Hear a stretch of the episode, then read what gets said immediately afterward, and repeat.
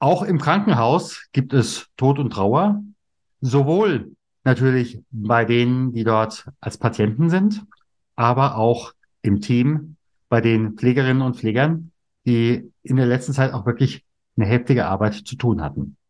Und wie gehe ich mit Trauer um? Das ist der Fokus der heutigen Episode.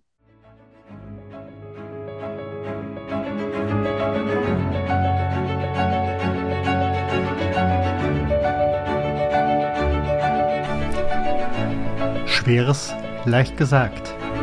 Der Podcast für Unternehmer, Personalverantwortliche und Betriebsräte zum Thema Trauer im Unternehmen. Mein Name ist Stefan Hund. Bevor wir starten, bitte ich dich, diesen Podcast zu abonnieren, damit du auch in Zukunft jede Folge direkt frisch auf deinen Podcast-Player bekommst. Wenn du eine Frage hast, die wir hier im Podcast ansprechen sollen oder einen bestimmten Gast einladen sollen, dann gib uns Bescheid. Am besten mit einer kurzen E-Mail über podcast.trauerimunternehmen.de. Und jetzt geht's los!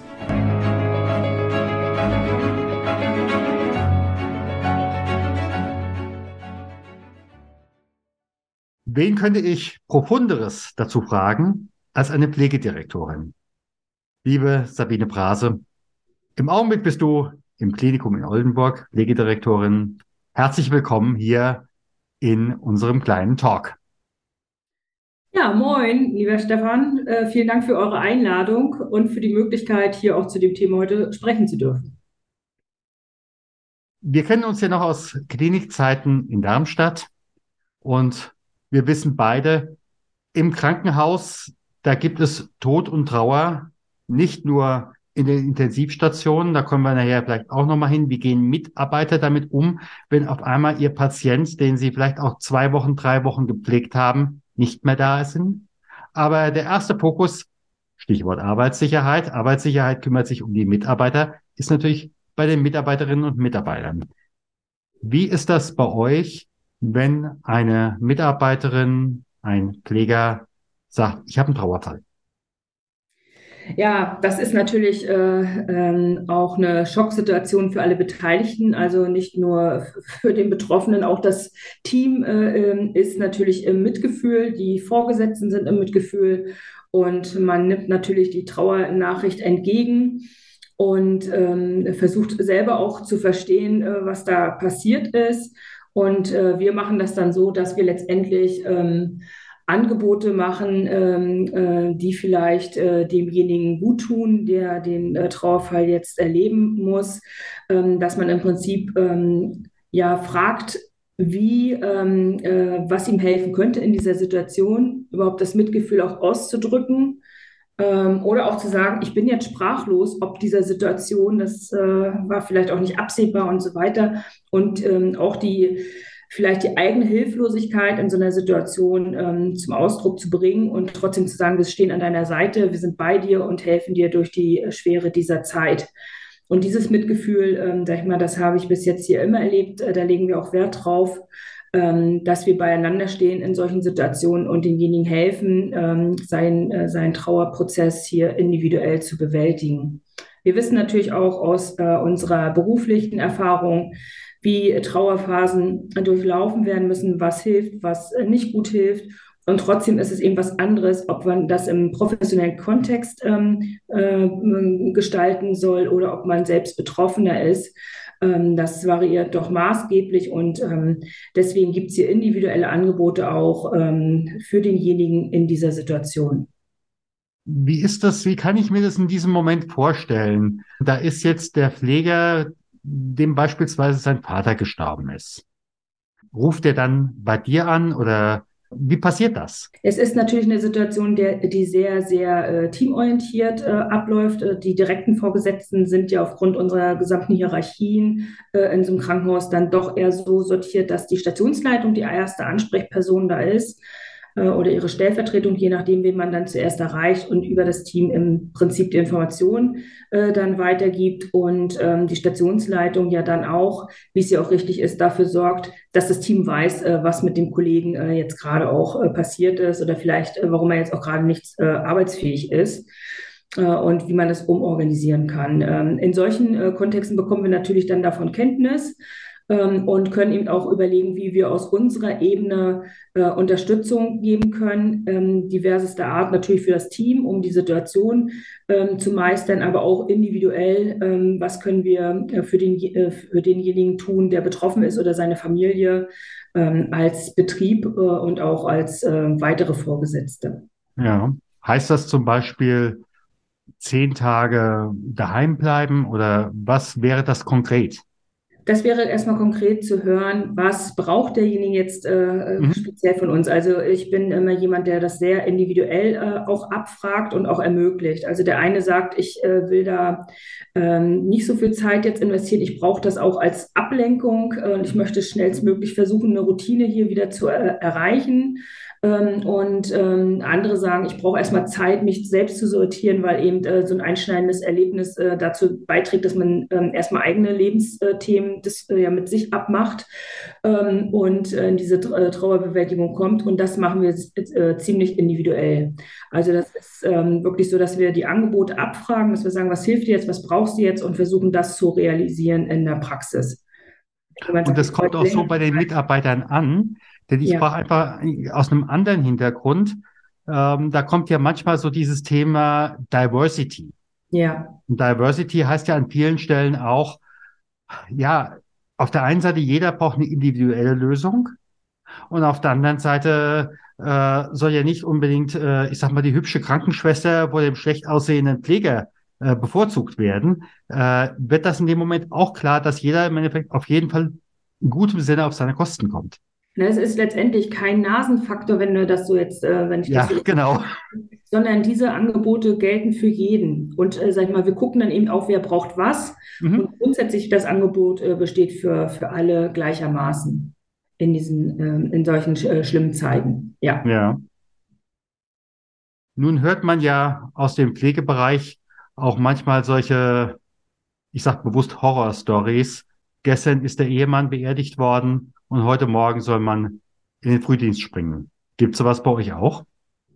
Also wie gesagt, wenn das nicht selbst initiiert ist, äh, dann auf keinen Fall, weil wir auch gucken, sag ich mal, ist die Person überhaupt arbeitsfähig, auch wenn man vielleicht signalisiert, man möchte arbeiten, aber bin ich tatsächlich auch aufnahmefähig und wir wissen ja, äh, dass es äh, durchaus in Trauerphasen auch Einschränkungen gibt, sag ich mal, die eben dazu beitragen, ähm, dass man gar nicht so aufmerksam ist, so konzentriert, wie es eigentlich sein muss und dass ich eigentlich in meiner Profession gar nicht so gut ähm, jetzt ähm, äh, arbeiten kann, wie ich mir das selber wünsche, weil es einfach alles auch zu viel Energie raubt, äh, um überhaupt äh, zu funktionieren in so einer Situation. Ähm, und da wird natürlich auch dahingehend beraten, dass man dann sagt, also wir empfehlen jetzt so und so, ähm, äh, wenn jemand jetzt zu forsch dabei ist oder das vielleicht als Ablenkung sieht, ähm, uns äh, so in so eine Verdrängungsmechanismus da übergeht. Also da würden wir schon intervenieren, weil wir natürlich auch eine Verantwortung haben gegenüber dem Patienten, eine, äh, sag ich mal, dass wir sagen, die Patientensicherheit muss ja auch äh, gewährleistet sein. Und du musst eben hier, ähm, wir wissen, Medizin und Pflege ist immer komplexer, da muss man ähm, wach, wachsam sein und konzentriert und kann nicht abgelenkt sein. Da müsste man eben auch gucken, welches Aufgabengebiet kann ich dir gerade mhm. auch anbieten oder kann ich dir auch Projekte abnehmen oder bestimmte Patientengruppen auch abnehmen, die, weil die äh, zu fordernd sind oder ähm, gerade zu, ähm, ja, nicht zu deinem äh, Zustand gerade passen. Und dann solche Angebote würde ich rausarbeiten an der Stelle. Mhm. Wie ist das? Ähm, manchmal werden ja auch Mitarbeiterinnen und Mitarbeiter ähm, Zeugen von Tod und Trauer. Das eine ist, äh, da ist ein Patient, der auf dem Tisch bleibt, der eine OP nicht überlebt. Da ist aber vielleicht aber auch ein Patient, ähm, der sagt, ich habe eh keine großen Chancen, ich spring mal kurz Hand runter.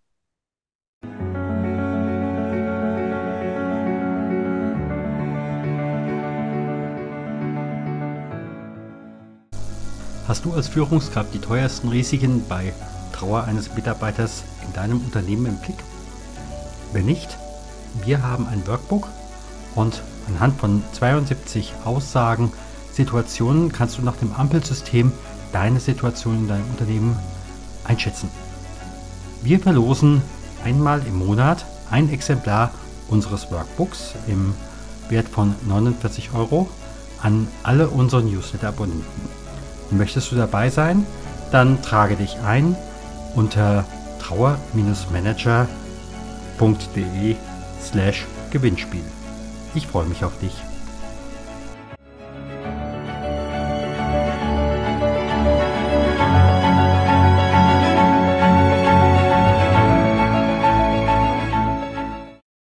Wie unterstützt ihr an dieser Stelle? Es sind natürlich Situationen, die du jetzt beschreibst, äh, die, wenn du ähm, lang erfahrene Pflege, Pflegende befragst, ähm, den einen oder anderen begegnet sind. Äh, und äh, sag mal, selbst ich kann aus meiner ähm, sehr praktischen Zeit äh, solche Dinge ähm, berichten und äh, habe hab eigene Erfahrungen damit gemacht. Und das eine ist natürlich dieser professionelle Umgang, den ich schon gesagt habe, dass man natürlich jetzt, äh, wenn äh, man weiß, ähm, der Patient ist präfinal und äh, sag ich mal, das äh, Lebensende kündigt sich an, dass man diesen Sterbeprozess begleitet und den Patienten auch loslassen kann und dort im Prinzip ja dann diese, der berufliche Kontext ist, diese Sterbephase zu begleiten und für den Menschen da zu sein. Und dann kann man damit auch ähm, letztendlich seinen Abschluss finden. In anderen Situationen Situation, die du jetzt schilderst, äh, jemand ist äh, hochakut und bleibt auf dem Tisch, äh, sag ich mal, dann ist wahrscheinlich auch sowas, haben wir alles unternommen, man reflektiert sich nochmal, was war wichtig und was nicht und letztendlich findet man dort aber auch Möglichkeiten zur Bewältigung. Ich glaube, was sehr traumatisch ist, sind ähm, wirklich Situationen, auf die man noch nicht vorbereitet ist, ähm, wenn äh, Menschen vom Gebäude springen oder ähm, solche suizidalen ähm, vielleicht noch ja. Vorkommnisse, die man beobachtet oder noch richtig Zeuge, Augenzeuge des Ganzen wird. Das sind natürlich hochtraumatische Dinge. Ähm, da haben wir äh, natürlich in, im Prinzip einen Notfallplan, dass man dann sagt, okay, wie springen wir jetzt den Leuten hier zur Seite? Wir haben eine Arbeitspsychologin hier auch im Haus, die man mhm äh, dann ähm, äh, ansprechen kann. Wir haben natürlich auch Seelsorge und äh, externe unter, Unterstützer, die wir als Beratungsleistung ähm, anbieten können. Wir haben ähm, den betriebsärztlichen Dienst auch für eine Begutachtung und auch eine Beratungsstelle dazu, ähm, dass wir das, äh, dass wir das anbieten können und dann im Prinzip ja auch schauen können, wie können wir die Maßnahmen initiieren, wenn jemand wieder langsam ähm, äh, an den Arbeitsplatz herangeführt werden ähm, muss und äh, wie können wir das gestalten. Ähnlich wie ich eben schon ausgeführt habe, dass man eben auch schaut, kann man das in einem Stufenprogramm dann wieder machen und wann ist der wieder arbeitsfähig, derjenige, der da jetzt so traumatisiert ist. Macht ihr dann eine Art von, in anderen Bereichen will ich es direkt BEM-Gespräch nennen? Oder wie, ne, wie, wie äh, konstruiert ihr das? Mm, also das sind natürlich äh, erstmal äh, die auch wieder die ähm, äh, Gespräche, um überhaupt herauszufinden, äh, wie viel Unterstützungsbedarf äh, sieht derjenige für sich, wie, wie, mhm. wie ist er drauf, äh, was braucht er gerade, objektiv und subjektiv. und daraus leiten wir im Prinzip auch ab, äh, sag ich mal, was man, was man anbieten soll. Es gibt, wie gesagt, Menschen, die haben das ganz gut, ähm, die machen das mit sich aus, die sorgen auch für sich, die haben da Mechanismen für. Und es gibt Menschen, die sagen auch gleich, dass sie einen Unterstützungsbedarf brauchen. Und es gibt Menschen, die wahrscheinlich erstmal in Verdrängung gehen und so tun, als wenn nichts passiert ist und hinterher sich wundern, dass sie gar nicht so leistungsfähig sind, wie sie es von sich kennen und später erst äh, die Folgen dieser Traumatisierung dann für sich erkennen. Und äh, je nachdem, an welchem Punkt man ist, dass man eben auch individuell wieder schaut, was ist das, was ist jetzt die Unterstützungsleistung für mhm. Mitarbeitenden und so wird das abgestimmt. Das heißt, man bleibt in Kontakt und auch wenn man jetzt beim Erstgespräch sagt, ist alles in Ordnung, nee, nee, passt, dass man doch äh, nach einer gewissen Zeit nochmal guckt und äh, ob das sich weiter so bestätigt oder ob dann eben auch andere Themen noch auftreten und verweist dann an die jeweilige Beratungsinstanz. Mhm. Ja, das ist, äh, das ist ganz, ganz wichtig, ähm, dass da wirklich auch die Führungskräfte nochmal gucken, wie geht's wirklich meinem Mitarbeiter oder meiner Mitarbeiterin? Äh, denn äh, wir sagen ja alle, ja, mir geht's gut. Ja, genau. Also das ist ja genau diese Beziehungsebene, die dann äh, im Prinzip jetzt hier auch nochmal ins, ähm, ins Spiel kommt, dass man eben sagt, man hat auch Vertrauen äh, zuzugeben, mhm. dass man sagt, es läuft jetzt gerade hier nicht so gut für mich. Ich habe jetzt hier gerade ein Thema äh, und dass einem das nicht zum Nachteil gereicht, sondern eher zur Unterstützung. Mhm. Mhm. Wenn du im Augenblick so auf dieses Thema Tod und Trauer insgesamt guckst, würdest du sagen, es ist ein Thema, was gesellschaftlich ist. Zum Zweiten auch, ist es in der Diskussion oder wird auch das eher verdrängt? Also ich glaube, in, äh, in vielen Fällen gehen wir viel zu schnell darüber hinweg, ohne Mhm. wirklich auch zu gucken, ähm, was auch äh, vielleicht die Nachbarin, die Freundin, der Freund äh, wirklich äh, braucht in so einer Situation, ähm, aus der eigenen Hilflosigkeit oft heraus, dass man gar nicht sagt, wie Mhm. soll ich dem jetzt entgegentreten? Ähm, und wenn man sich mit dem Thema wirklich beschäftigt, äh, dass man sagt, ja, wie gesagt, warum soll ich nicht zugeben, dass ich jetzt gerade sprachlos bin, äh, ob dieser Situation?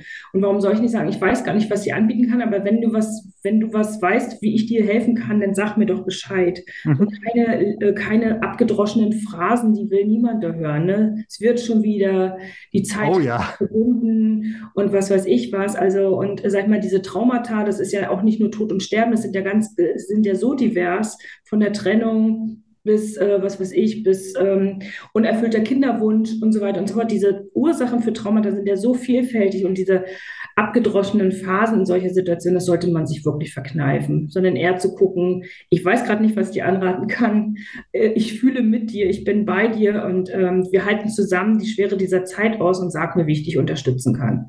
Ich glaube, da, sag ich mal, das können wir in der Gesellschaft auch noch mehr verankern und wir, äh, sag ich mal, und den, und den äh, Betroffenen eben dadurch dann nicht äh, weiter isolieren, sondern wirklich den Kontakt suchen und im Kontakt bleiben, ähm, äh, hilft dann mehr als äh, ja, irgendwelche, irgendwelche dahingeplauderten Sprüche. Ja klar, zumal bei die, diesen, diesen Sprüchen kommt mir immer das Wort Ratschläge Ja, äh, in den Sinn und äh, da geht mir in der Regel das Messer in der Tasche auf. so ist es. Ja, es, es ist so. Ähm, genauso, äh, wenn mir jemand sagt, Beileid. Ja, dann sage ich, okay, was meinst du denn wirklich? Mhm. Beziehungsweise lass es lieber. Ja, genau. Also wir haben äh, verschiedene ähm, Situationen ja auch. Das, äh, sag ich mal, das eine sind natürlich die professionellen äh, Situationen mit äh, sterbenden Patienten und verstorbenen Patienten. Das andere sind eben auch ähm, die Einschläge, die wir zum Anfang besprochen haben, dass man sagt, als äh, dass Familienangehörige äh, Mhm. natürlich auch von äh, Kollegen und Mitarbeitenden auch äh, verunfallen oder versterben können. Ähm, und äh, wir haben äh, natürlich auch direkt Mitarbeitende äh, sag ich mal, die äh, versterben. Und ähm, wie dort äh, auch das Team und das Unternehmen umgeht, ist eben auch nochmal äh, ganz schön zu sehen, wie sie das gestalten und wie sie das äh, so machen, dass man Abschied nehmen kann, dass man das, dass man die Person würdigt, ähm, die Familie unterstützt. Äh, und äh, das habe ich jetzt in mehreren Kliniken schon gesehen. Das ist auch immer kulturell unterschiedlich. Das ist auch sehr spannend, wie die Kultur des Hauses ist. Aber letztendlich, die äh, meisten Unternehmen haben wirklich einen schönen Rahmen dafür, für so einen schlimmen Anlass, äh, um das auch zu äh, bewältigen. Das ist ja auch das Entscheidende, denn in dem Moment, wo du dich aufgrund einer solchen Situation nicht angenommen fühlst, dann fühlst du dich auch irgendwann nicht mehr wohl und dann sagst du, ich bin hier, glaube ich, nicht am richtigen Platz. Mhm. Und äh, ich sehe bei dir immer wieder, wie auch bei einigen anderen Kliniken, dass doch da die Newbies, beziehungsweise die neuen Mitarbeiter, dass da die Räume sich wieder füllen. Und äh, dementsprechend macht ihr auch an dieser Stelle etwas richtig. Denn Mhm. auch so etwas, dieser Umgang, äh, gerade auch in Krisensituationen, insbesondere wenn ich auf die letzten drei Jahre zurückgucke, äh, das schweigt sich rum. Und äh, wenn du einen guten Umgang hast, dann hast du in der Regel auch weniger Personalprobleme, um nicht zu sagen keine Personalprobleme, als äh, wenn du an dieser Stelle sagst, ist doch mir egal. Ja, vor allen Dingen diese Menschlichkeit, äh, die zahlt sich da eben aus. Und das, äh, sag ich mal, ist eben Teil der Kultur, diese Menschlichkeit äh, zu zeigen, gerade in solchen Situationen. Dass man dann zusammenrückt und dass wir beieinander äh, stehen und eben diese Schwere, ähm, äh, uns durch die Schwere tragen ähm, dabei. Und äh, sag ich mal, das muss ich wirklich sagen, das gelingt den meisten Unternehmen da auch ganz gut. Und dann werden eben auch die ähm, noch nicht so äh, langjährigen äh, Mitarbeitenden äh, rutschen ran und man schließt einfach die Reihen in solcher Situationen. Das ist vielleicht das Gute immer an den schlechten Situationen, dass man beieinander ist. Äh, und das finde ich da sehr, sehr äh, ja, interessant und ähm, eben auch wertschätzend ähm, miteinander. Ja, ich glaube, das ist einer der entscheidenden Punkte. Und ähm, ihr seid auf einem guten Weg. Mögen viele uns zuhören und deinen Worten nicht nur gelauscht haben, sondern deine Worte in die Realität umsetzen. Ja, das wäre allen äh, Mitarbeitenden auch zu wünschen, dass sie äh, solche menschlichen Vorgesetzten haben. Ähm, und äh, wie gesagt, dass man da zusammenrückt in so einer Situation und sich aufeinander verlassen kann. Das ist das Entscheidende, sonst ist man verlassen. Ich sage mal ganz, ganz herzlichen Dank. Und wenn wir auf diese Art und Weise unseren Zuhörern, Zuschauern, Zuschauerinnen weiterhelfen konnten, dann wäre viel gewonnen. Dankeschön. Vielen Dank, dass du auch heute wieder dabei warst bei Das Schwere leicht gesagt. Abonniere und teile gerne diese Podcast-Episode. Abonniere auch gerne unseren Know-how-Transfer, damit du und dein Unternehmen wissen, was sie bei Trauer eines Kollegen tun können. Alle Links findest du in den Show Notes. Wir freuen uns, wenn du in der nächsten Folge wieder dabei bist. Herzliche Grüße, dein Stefan von trauermanager.de